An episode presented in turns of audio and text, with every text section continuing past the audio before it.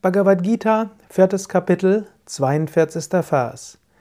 Mit dem Schwert der Erkenntnis des Selbst mache daher deine Zweifel zunichte, die aus Unwissenheit entstanden sind und in deinem Herzen wohnen, und suche Zuflucht im Yoga. Erhebe dich, o Arjuna. Dies ist der letzte Vers des vierten Kapitels der Bhagavad Gita.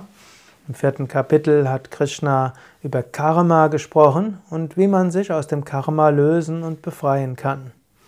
Sein, das letzte Wort dort ist, erhebe dich, o Arjuna.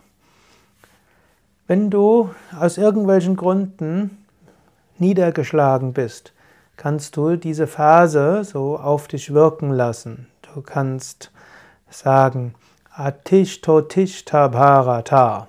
Nochmal, Atishto Bharata. Erhebe dich. Wir sollen nicht in Selbstmitleid versinken, wir sollen nicht in der Depression versinken.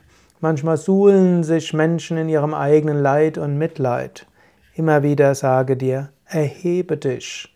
Die Kraft ist in dir. Egal was passiert, egal wie schlimm die Umstände sind, egal wie sehr du dich von irgendetwas bedrücken lässt, egal wie dich etwas erschüttert hat, egal wie du vielleicht energielos bist, weil du ausgebrannt bist.